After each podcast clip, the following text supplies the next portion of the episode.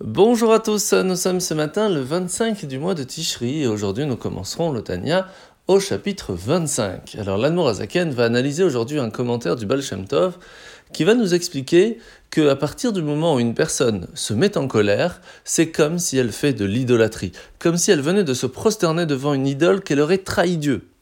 Alors comment est-il possible de penser quelque chose comme cela?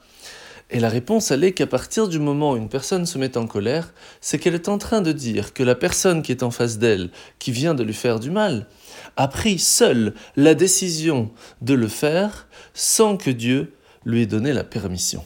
Alors que cela est totalement impossible. Alors oui, il y a un certain libre arbitre qui va en fin de compte faire que la personne qui aura fait ce mal sera condamnée, sera punie.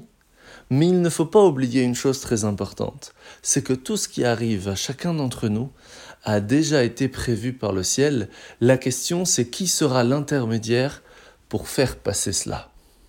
Et c'est pour cela qu'à partir du moment où une personne se met en colère contre quelqu'un ou contre quelque chose, elle ne doit pas oublier qu'en fin de compte, tout vient de Dieu. Et si cela est arrivé, il faut que chacun d'entre nous se pose la question. Pourquoi? La mitzvah de ce matin, c'est la mitzvah négative numéro 173-173, l'interdiction qui nous a été faite de manger des poissons non cachers. Mitzvah négative numéro 175-175, l'interdiction qui nous a été faite de manger des insectes ailés avec des ailes. Mitzvah négative numéro 176-176, l'interdiction qui nous a été faite de consommer ce qui rampe sur le sol. Mitzvah négative numéro 177-177, c'est l'interdiction qui nous a été faite de consommer de petits animaux rampants qui se développent dans des substances organiques en décomposition. Et mitzvah négative numéro 178-178, c'est l'interdiction qui nous a été faite de manger des êtres qui se développent dans des graines et dans des fruits. La paracha de la semaine. Aujourd'hui, nous sommes toujours parachat Bereshit et nous allons parler du fait que Adam Arishon, Adam et Chava, après avoir mangé du fruit interdit, vont se retrouver tout nus. Pourquoi? Et que se passe-t-il à ce moment-là lorsque, en fin de compte, Hachem va leur donner des habits? Pour comprendre cela, il y a une histoire d'un roi qui a un ami très cher et qui va en fin de compte faire une faute tellement grave que le roi est obligé de le condamner à mort. Mais tellement il l'aime, tellement il est proche à lui, qu'il va lui dire ainsi. Sache mon ami que normalement tu ne devrais déjà plus être de ce monde. Mais pour ne pas que tu oublies ta faute, je vais te donner un fil que tu mettras à ton cou et que tu transmettras à tes enfants et ce sera la preuve que normalement tu ne pourrais pas vivre et que la seule raison pourquoi tu es encore vivant, toi et tes enfants, c'est par ma propre miséricorde. Ce fil était donc le fil de la honte.